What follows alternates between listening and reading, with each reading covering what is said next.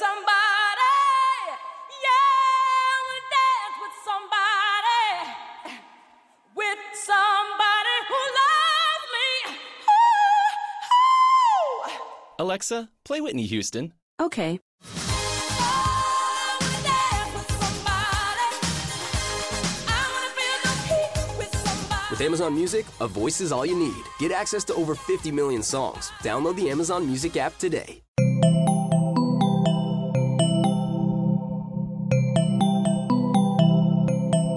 Estás escuchando Posta FM, Radio del Futuro.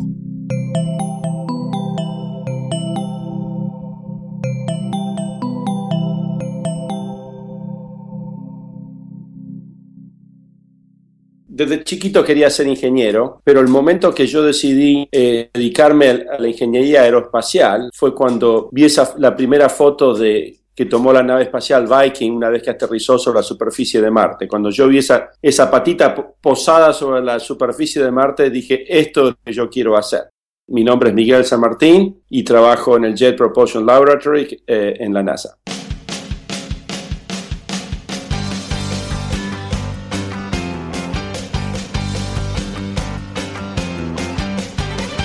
Soy Luciano Banchero y esto es Extraordinario. Extraordinario es un programa de entrevistas a personas que están haciendo cosas que nos transforman, nos llevan para adelante, que innovan. Artistas, científicos, inventores, hackers, autores, personajes muy distintos que comparten una característica, van más allá de lo ordinario. En este episodio hablamos con Miguel San Martín, Cuando estás en el, centro de control y estás siguiendo ahí los numeritos y vi- viendo que te estás acercando eh, y de golpe funciona, es una sensación que no, no la puedo describir. Miguel es argentino, vive en California y tiene uno de los mejores trabajos del mundo. Es el ingeniero responsable de hacer descender los robots de la NASA en Marte, incluyendo el Curiosity, la misión más reciente al planeta rojo. Este primer episodio de Extraordinario está presentado por Claro Música. Hay un montón de canciones inspiradas en Marte. Por ejemplo, esta.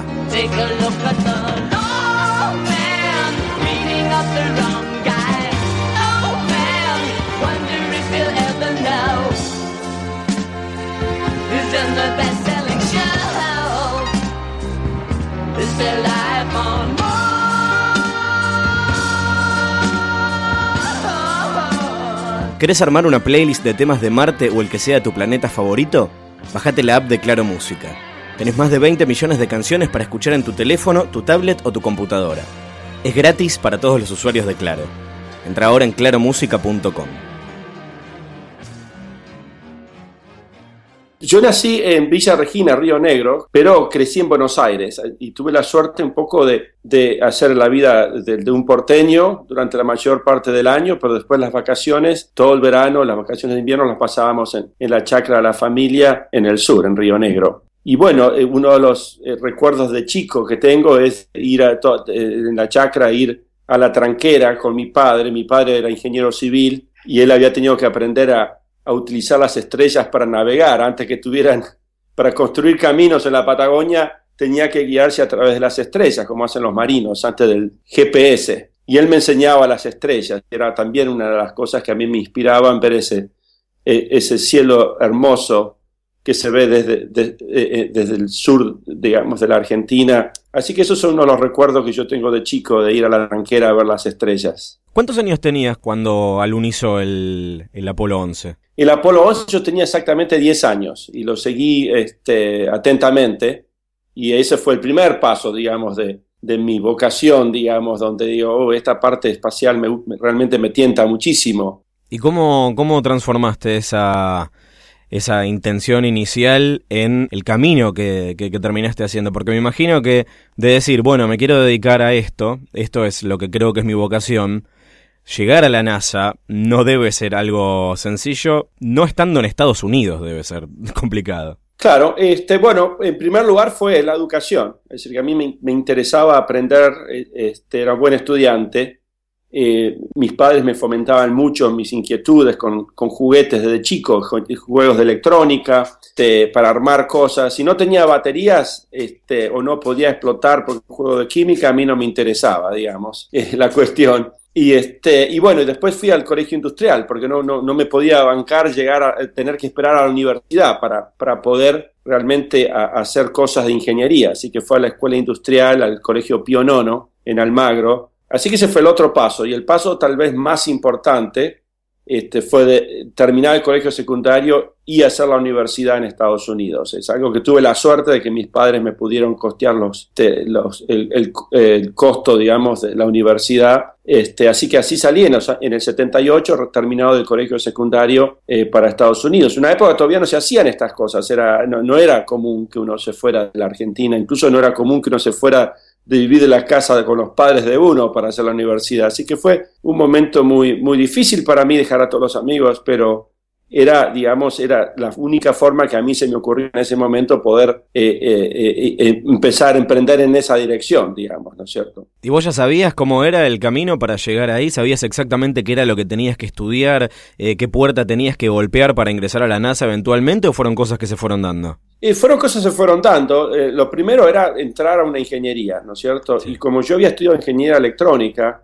mi primer degree, como se dice, grado, era, era en ingeniería electrónica en Syracuse University. Todavía no, no tenía idea cómo, cómo era la, cosa- la, la cuestión, cómo uno llegaba a la NASA. Conocía un centro de la NASA, que es el que estoy trabajando ahora, Jet Propulsion Laboratory, porque este, cuando yo seguía Viking desde la Argentina, seguía los pasos de la misión, siempre mencionaban desde el Jet Propulsion Laboratory en Pasadena, California. Ese era, era el lugar, digamos, que yo le había apuntado, pero también estaba el Johnson Space Center, donde era la cuestión de, eh, de, los astronautas, digamos, este, y Kennedy Space Center. Así que yo sabía un poco cómo funcionaba la NASA, pero exactamente cómo se iba a dar la cosa, no. La cuestión era simplemente concentrarme en mis estudios. Incluso te, cuento una anécdota, anécdota.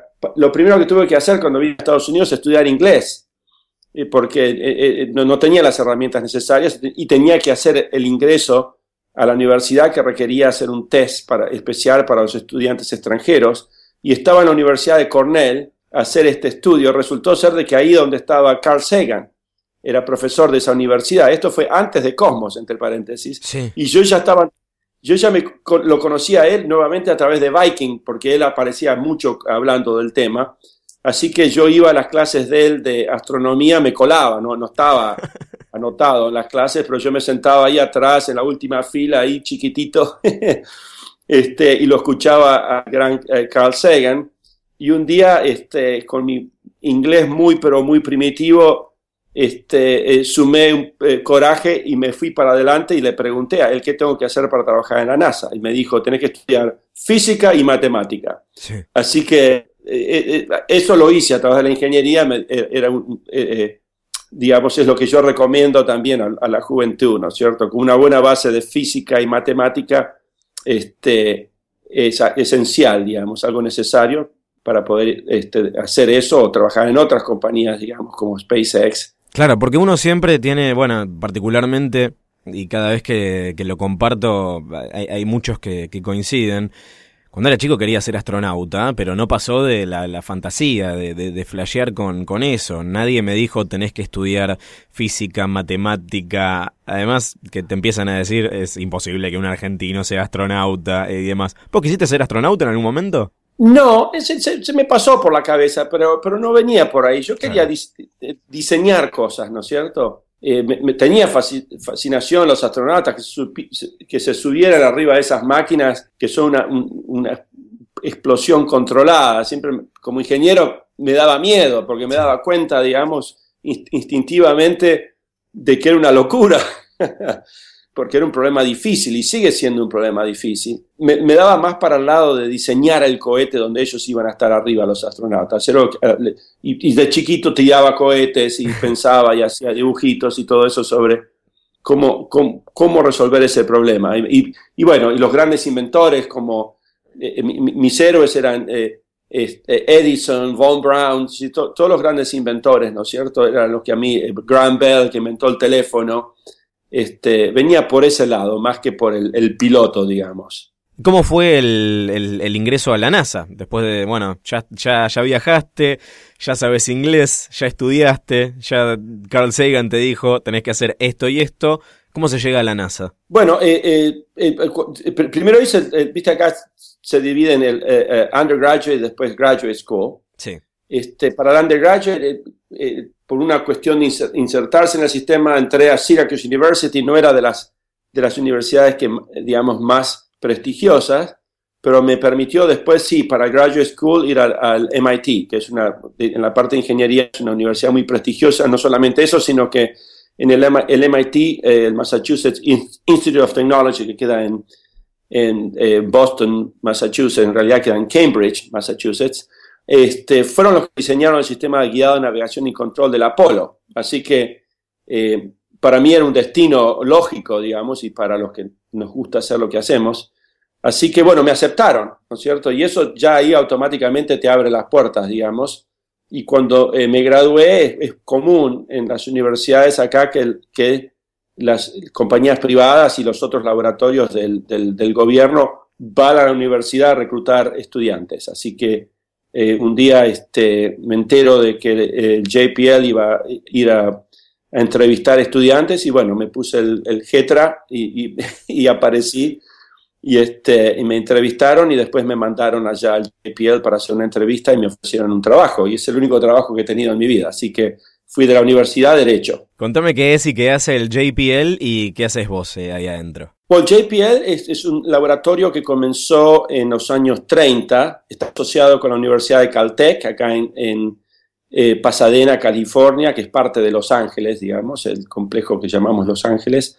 Este, empezó un, un grupo de estudiantes eh, eh, haciendo experimentos con cohetería este, en la universidad, con, eh, trabajando para un profesor, eh, profesor muy famoso, Von Karman, este, y en un momento, eh, por un descuido, vuelan un laboratorio, nadie, nadie queda herido eh, o nada por el estilo, pero la universidad le dice, muchachos, vayan a hacer sus experimentos peligrosos fuera de acá. Y ellos se van justamente hacia la ladera de la montaña, este, donde hay un arroyo seco, ¿no es cierto? Y en la ladera, así, la, la parte de abajo del arroyo es donde ellos ponen sus, sus cohetes y, y, hacen, digamos, sus explosiones y cosas así. Y así comienza el laboratorio. Al principio con dinero del, eh, del ejército, el Army. Eh, después viene la Segunda Guerra Mundial y comienza, eh, digamos, tiene más auge, el laboratorio progresa, más dinero, hacen más inversiones en la parte de cohetería, especialmente cohetería sólida. Eran los pioneros de la cohetería sólida, estaban ahí en el JPL.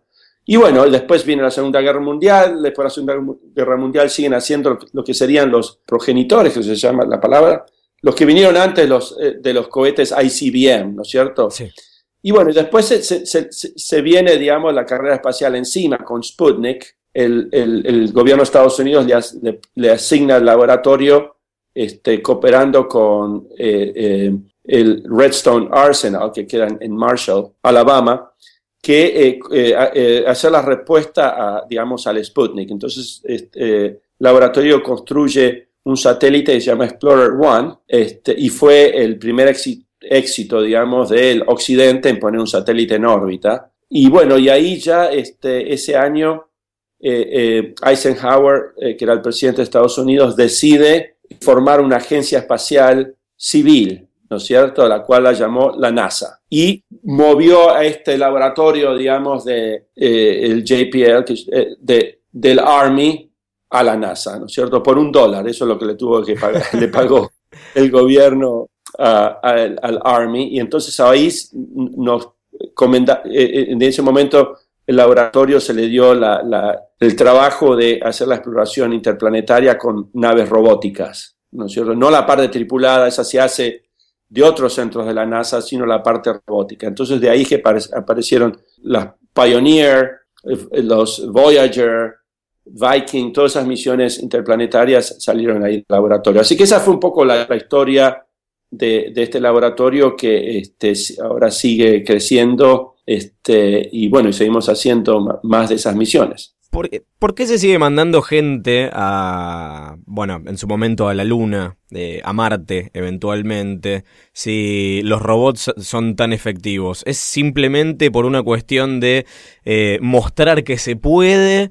¿O eh, realmente aporta algo la persona que está ahí en el, en el planeta o en el satélite? Sí, mira, es, es, una buena pregunta, es algo que discutimos mucho este, dentro y fuera de la NASA. Cada uno tiene su propia respuesta a esa, esa pregunta. No, mira, yo soy, es decir, está la parte romántica de todo esto, ¿no es cierto? Hay que, hay que acordarse que al final todo esto tiene un fin romántico, ¿no es sí. cierto? La ciencia es, es extremadamente importante, pero al mismo tiempo uno también podría hacerse la pregunta, ¿por qué necesitamos saber sobre Marte, no es cierto? Claro. Es decir, es, yo creo que es la misma, eh, ese impulso que tenemos los seres humanos de, de, de tener curiosidad y, y, poder aprender sobre las cosas, eh, aun cuando no sabemos por qué queremos saber sobre las cosas, también nos lleva a explorar físicamente otros lugares. Y al mismo tiempo la gente dice que hasta el día de hoy eh, la, la tecnología es tal que un tipo eh, caminando sobre Marte te hace en un día lo que le lleva al, Curiosity a hacer en, un año, ¿no es cierto? Es decir, que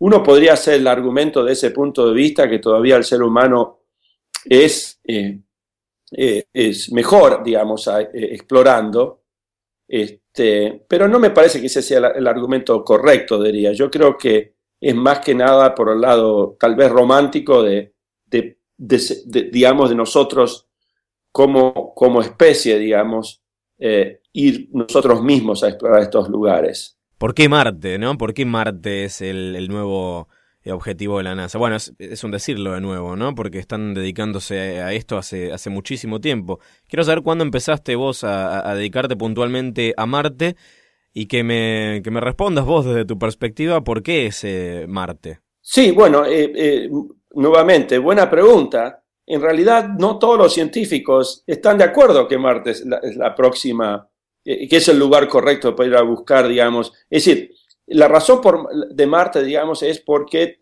eh, todos estamos de acuerdo de que eh, eh la mayoría ta, ta, de los científicos está de acuerdo de que poder resolver la pregunta de que si estamos solos en el universo es algo de las, de, tal vez de las preguntas más fundamentales de la ciencia, sí. ¿no es cierto? Y y bueno, eh, sabemos hoy en día que solamente la vida se ha dado en nuestro planeta Tierra, pero Marte, estadísticamente pensamos de que la vida existe en todos los rincones, en muchos lugares del universo, ¿no es cierto?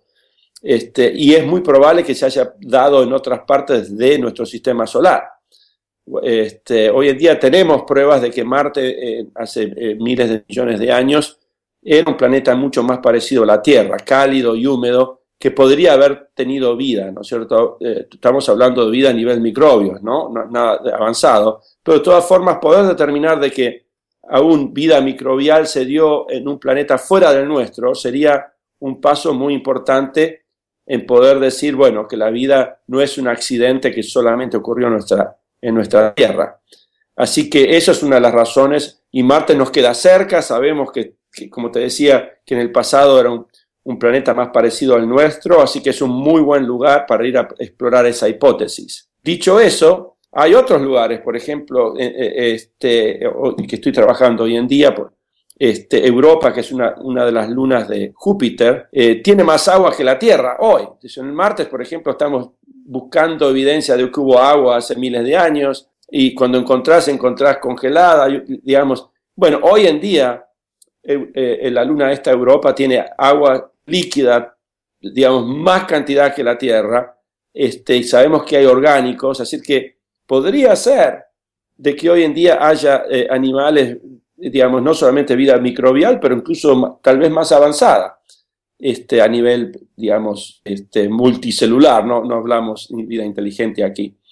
Así que hay muchos que dicen, bueno, basta muchachos de Marte y vamos pongamos un poco de guita en, en, Europa. Así que se pelean entre ellos un poco los muchachos, ¿no es cierto? Es decir, que la ciencia no es tan exacta como para que todo el mundo esté todo de acuerdo de, de todo, digamos. Hay, hay, suficiente lugar para, eh, digamos, para, para poder uno tener la parte humana, ¿no es cierto? Y tener un cierto predisposición a un, a un planeta sobre otro, digamos. Así que no todos están de acuerdo que debe ser Marte, pero como podés ver, las inversiones que están hechas están haciendo no solamente en Estados Unidos, pero en Europa también hoy en día, es como que sigue siendo Marte un lugar este, muy, muy, muy propicio para estudiar esta hipótesis, en primer lugar también porque nos queda cerca y es, es, es bastante fácil de ir, digamos, comparado con la Luna de Europa, que es, es realmente va a ser un esfuerzo técnico impresionante, mucho más, mucho más difícil que, que ir a Marte.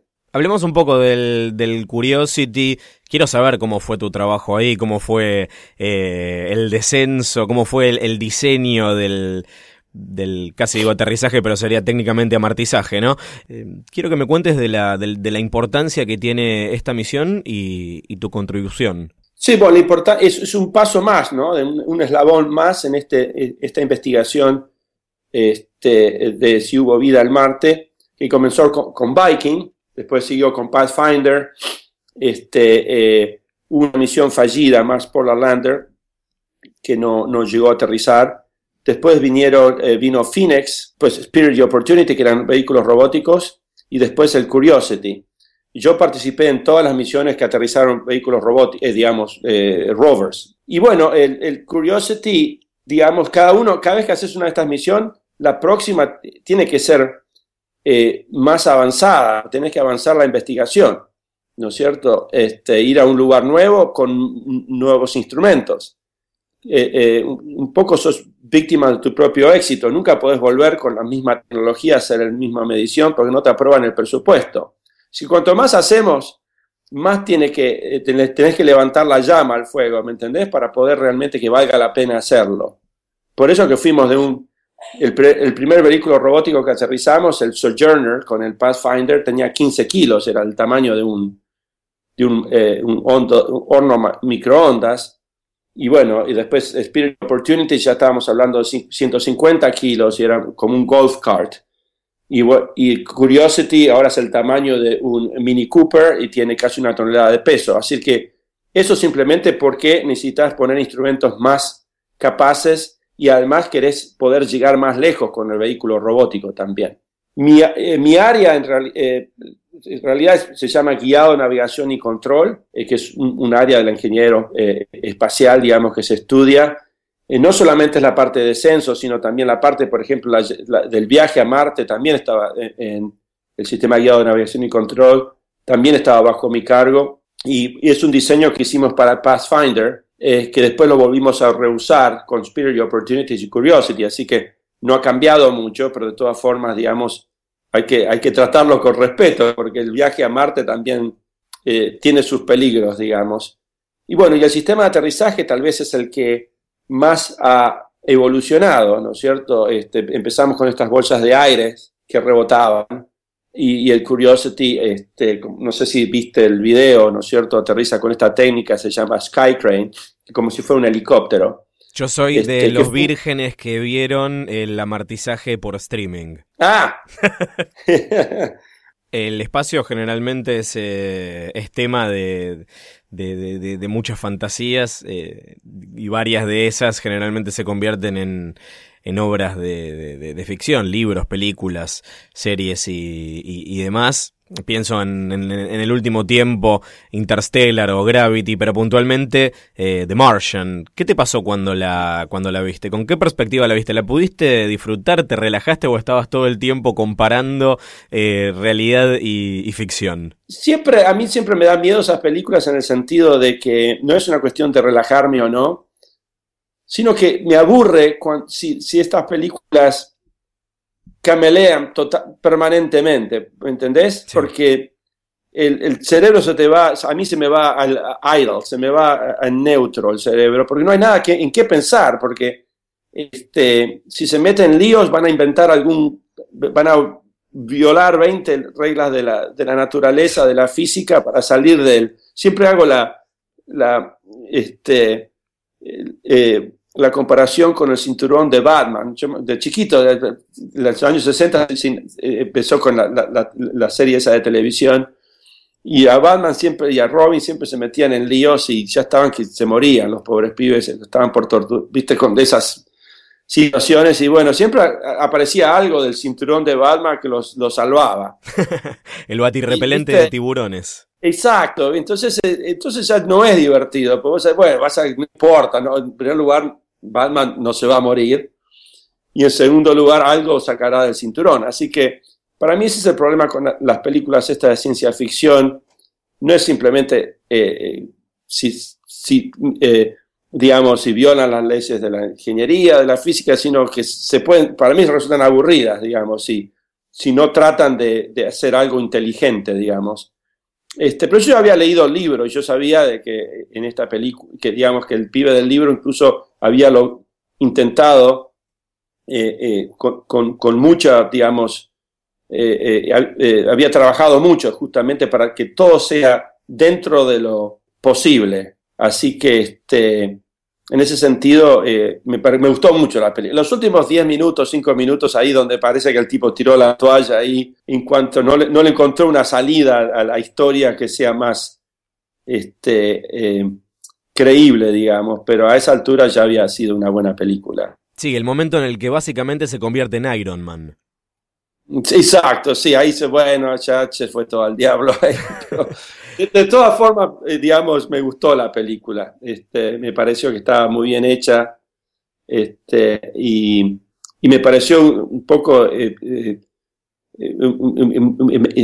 mucho, mil veces mejor que otras películas como este, ¿cómo es la de Bruce Willis? Nunca me acuerdo. Este, eh, Armageddon. Armageddon, que era directamente, era, eh, mi, mujer siempre cuenta la historia, que yo empecé a gritar, why, don't you suspend all laws of physics?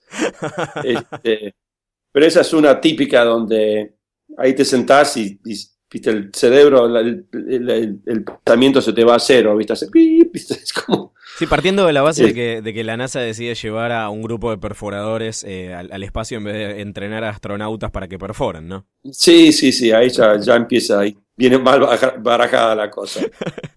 eh, ¿Qué es eh, lo próximo en tu vida? ¿En qué estás trabajando ahora? ¿Qué otras cosas vas a hacer descender? Este, bueno, eh, últimamente la que me está llevando más de mi tiempo es justamente esta misión a Europa. Este, eh, resultó ser de que en los últimos tres años un miembro del Congreso, no de la NASA, pero del Congreso este, de los Estados Unidos, este, impulsó mucho la investigación de Europa, la, la, luna de, Júpiter que, que, hablábamos antes, este, que, que, tiene muchas probabilidades de tener vida. Y bueno, al principio este, se, eh, eh, digamos, eh, se aprobó una misión que va a orbitar Júpiter y va a hacer un flyby, es decir, va a ser un reconocimiento de Europa. No te puedes poner en órbita Europa porque la radiación es muy alta. Así que te pones en órbita Júpiter y en una órbita muy elongada, muy elíptica, y es como que te, la nave espacial este, se zambulle, digamos, a la radiación, saca un poco de fotos de Europa y sale de vuelta, ¿no es cierto? Una vez aprobada esa misión, este mismo congresista dijo, bueno, ahora quiero un lander, una misión que aterrice. Así que le dio instrucciones a la NASA de investigar eso. Así que yo estuve parte, fue parte de, ese equipo que hizo el, estudio de factibilidad. Al principio el congresista quería tener un, un, instrumento, digamos, perforar el hielo y, buscar al océano, ir al océano a ver si encontrábamos vida ahí abajo, lo cual es realmente muy complicado, así que lo, tuvimos que convencer que en la primera misión nos quedamos en la superficie. Así que bueno, la NASA nos aprobó un estudio, así que estamos trabajando en eso a mil. Eh, sería para un el lanzamiento sería en el 2023, así que llegada a Marte en el 2027, 2028, así que se, va a largo plazo la cuestión. También tuve que trabajar por los últimos dos años una misión de que este, la NASA en general, no solamente el laboratorio, que la idea original era ir a un asteroide pequeño de 10 metros, embolsarlos y después ponerlo en órbita, mover de su órbita natural a la órbita alrededor de la Luna, para después mandar astronautas. Así que tenía todos los elementos, la parte robótica y la parte eh, tripulada. Este, por eso que le gustó a la NASA, porque sería uno de los primeros objetivos de esta cápsula que la NASA está eh, eh, construyendo para astronautas, Orion. Este, después la misión cambió a ir a un asteroide más de 200, 300 metros y buscar una, una, una eh, roca, digamos, de par de metros, hasta cuatro metros, buscar esa, esa roca y, hacer lo mismo, agarrarla robóticamente y traerla a la órbita de la, de la, Luna para mandar astronautas a investigarla. Así que esa fue, esa es mi otra misión. Esa es un poco trabada en la política de Washington, a pesar de que está aprobada, todavía no, no está claro cómo se va a dar o si se va a dar, digamos. Y después otras investigaciones para eh, que no, no puedo contar tanto. Está bien, está bien, lo mantenemos en la con reserva. Te hago la última, Miguel. ¿Te parece que Marte es una buena casa para la humanidad? Y eh, de, de los planetas que tenemos, que nos, nos ha tocado más allá de la Tierra, sí, es el más hospitable, digamos, o se puede volver más hospitable. Venus, olvídate, es un infierno. Después tenés todos los, los, los, los planetas, digamos, eh, grandes, gigantescos, gaseosos, que no nos sirven para eso. Este, así que Mercurio, no, tampoco. La Luna podría ser también, pero este es una Luna. Este, como planeta Marte te diría sería el lugar lógico, ¿no es cierto? ¿Te irías a vivir a Marte? Um, no. Tendría que mejor, mejorar mucho la, la, la, hotelería en Marte. Acá me gusta mucho este planeta, este, lo disfruto mucho. Me encanta mandar naves espaciales allá. Pero mejor hacerlo desde acá. Acá, desde, desde California está bien, está, está en un lindo lugar. Hace calor, pero, pero bueno, no hay, no hay tanta radiación. Gracias. No, no todavía no. Todavía no. Encontrá todos los episodios de Extraordinario y las demás series de Posta en posta.fm. Hay mucho más para escuchar. También podés bajar la app de Posta para Android y iPhone en sus tiendas online o suscribirte en iTunes. Si te gustó este episodio, recomendalo. Queremos llegar a cada vez más oídos. Soy Luciano Banchero y esto es Extraordinario.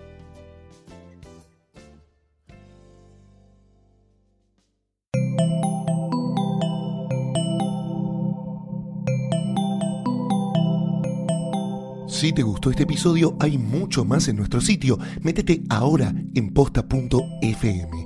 También puedes llevarnos en tu teléfono. Busca Posta FM en las tiendas online de Android y Apple. Seguí con Posta FM, radio para escuchar cuando quieras y donde quieras. Posta.